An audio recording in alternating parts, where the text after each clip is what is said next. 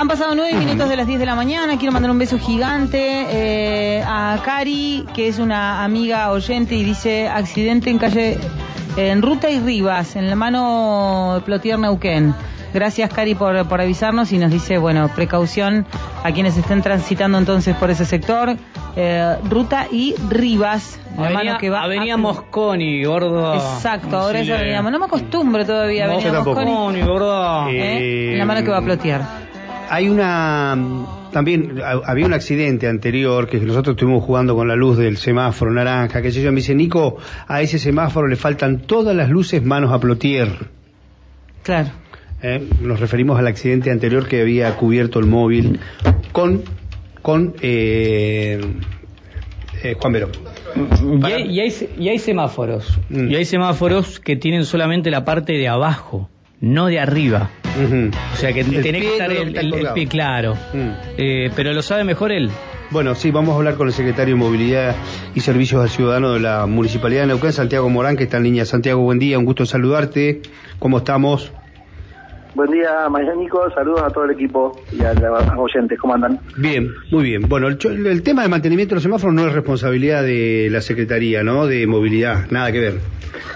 Sí, es responsabilidad menos los de la eh, Avenida Mosconi, como recién decían ustedes, que hay que Sí. acostumbrarse, o la multitrocha. La multitrocha. Que ese, eh, ese sistema eh, lo administra Vialidad Provincial, eh, es de provincia. Porque es ruta. Eh, todavía es parte de, claro, en realidad eh, Vialidad Nacional le cede a provincia en su momento la eh, multitrocha, Sí. eh, de- a partir de ahí después eh, Vialidad Nacional y provincia acuerdan el traspaso Autovía Norte, todo jurisdicción provincia-nación, pero nosotros como ciudad todavía no hemos recibido eh, el- la administración de los semáforos de, eh, la, multi- de la avenida Mosconi. Si hacemos la limpieza en el centro de la calzada, hacemos el desmarezamiento, eh, pero todavía lo que es el sistema semafórico no lo tenemos dentro de la jurisdicción de la municipalidad porque no, no, no tenemos forma de administrarlo. Sí, como decía recién tu compañero, eh, hay uno en Bejarano que tiene la parte de abajo, hubo un accidente hace tiempo atrás, y el semáforo es muy viejo, cayó el pescante y no se, no se repuso. Y bueno, son cuestiones que, que estamos esperando eh, la recepción de esa parte también para poder empezar a administrarlo y aparte poder eh, compatibilizarlo con eh, el resto de los semáforos de la ciudad. Bien.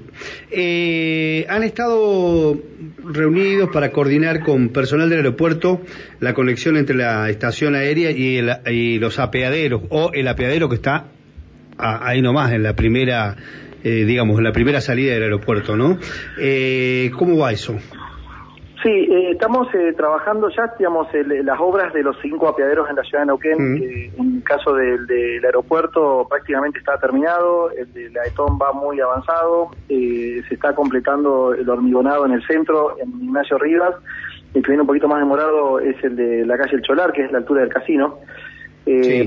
A partir de, de- este avance que ya está muy cerca de concretar, si recuerdo, Mario, que hemos hablado en algún momento, yo les conté que una vez que se ponga en funcionamiento, digamos que termine de, la obra, este, se va a poner en funcionamiento ese apeadero individual, el que sea, en este caso el del aeropuerto.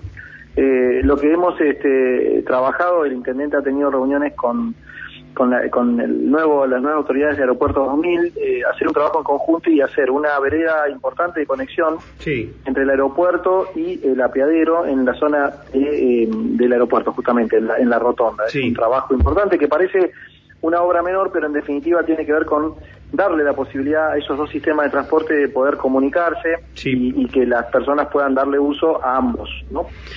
Exacto, exacto. Eh, como existen en algunas ciudades importantes del mundo, no en Buenos Aires, porque en Buenos Aires salís de Seiza y te tenés que comer lo que hay, es el transporte que tienen, el que tiene el monopolio que es Tienda León, y si no tenés que pagar un remix. Pero en otros lugares vos salís del aeropuerto por una pasarela así, que en muchos casos tiene una cobertura en el techo, por si llueve o por el sol, y llegás hasta un punto donde tenés un servicio público, tren, transporte, en este caso va a ser está pensado para el transporte, no para el terrestre, digamos, o para el tren también puede ser, porque Para ambos. Ah, para La- ambos la va a dar ahora. Claro.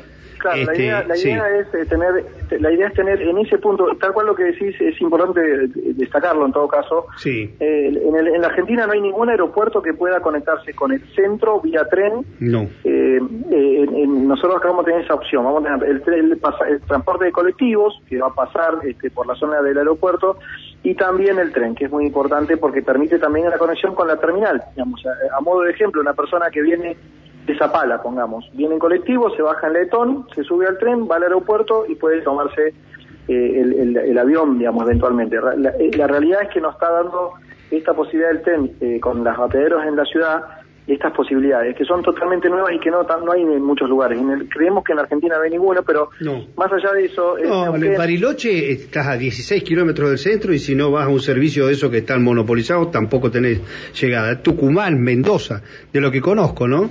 Eh, capital ni hablar. Mar del Plata ni hablar. O sea, no hay. Y, y la verdad que esto es, es bueno porque es un servicio público también. Sé que van a quejarse 10, 15 los que tienen ahí los taxis, pero se va a beneficiar muchísima cantidad de gente que podría salir del aeropuerto y llegar hasta Chipoleti, por ejemplo, en el tranquilamente. Sí, a ver, eh, nosotros tenemos que garantizar las posibilidades libres de todos los, vecinos y, personas que utilizan los sistemas de tener acceso a los mismos, ¿no?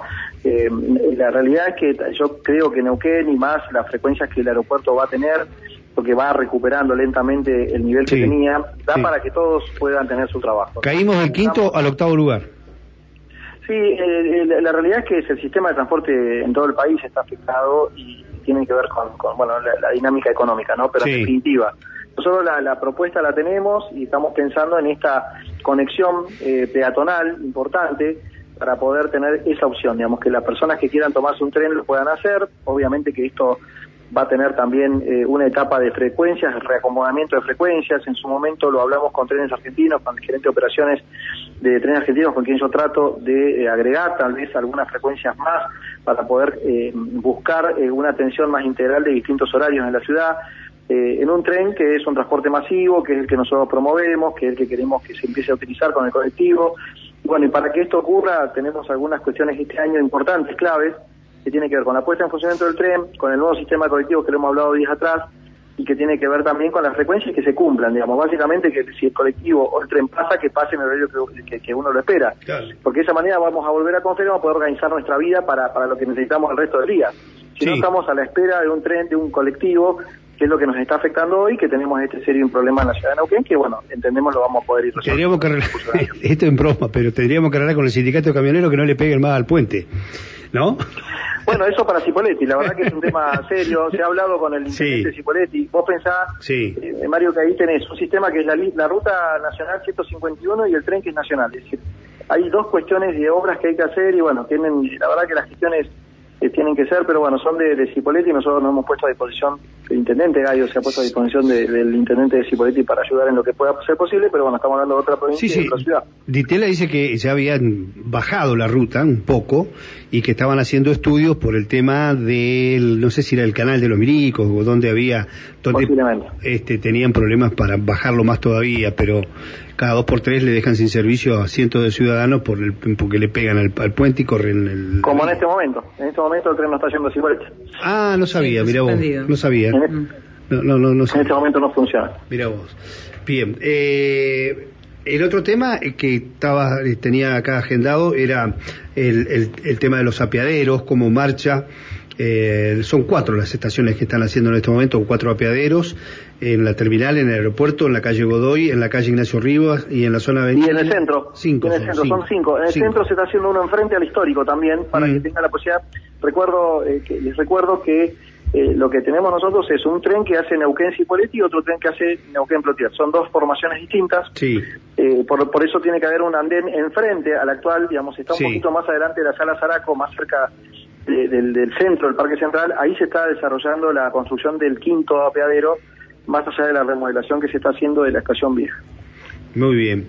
Eh, bueno, eso va a estar terminado a, mediados de año, más o menos, se calcula. Sí, sí, en realidad eh, lo que tenemos nosotros como, como proyecto eran 180 días que se comenzaron en diciembre, por lo cual sí, cerca de medio año debería estar el plazo de la obra eh, que hace Trenes Argentinos, la empresa Arriba S.A. es la que lleva adelante la obra, pero también lo que nosotros acordamos, y es lo que se nos dijo que, iba a ocurrir, es que a medida que se vayan concluyendo las obras de los apeaderos intermedios, se ponen en funcionamiento, por lo cual tenemos expectativas, realmente expectativas que en un plazo más próximo eh, tengamos en funcionamiento el de la ETON y el del aeropuerto que están muy avanzados. El aeropuerto prácticamente está terminado, el de la ETON está cerca de estar terminado, eh, por lo cual creemos que tal vez en 60 días podamos estar pensando ya en el tren funcionando al menos en estas dos estaciones y en el centro de la ciudad, lo cual ya va a poner en funcionamiento el sistema de la manera que nosotros lo proyectamos cuando, cuando el intendente llegó a la gestión.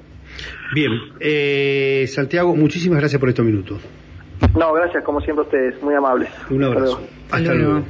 Muy bien, ahí estaba el secretario de Movilidad y Servicios al Ciudadano de la Municipalidad de Neuquén, Santiago Morán, contándonos este tema de cómo van con los apiaderos y lo que hablaron con las autoridades del aeropuerto eh, para la conexión que va a haber entre el- la estación terminal y el apeadero que está ahí afuera para que la gente pueda utilizar un servicio público para llegar al centro o trasladarse a Chipolete o a Plotier, en fin. Total Eh, abandono desde que mm. pasó a municipio la multitrocha no vi más el mantenimiento que tenía, dice un oyente aquí a través del WhatsApp de la radio. En el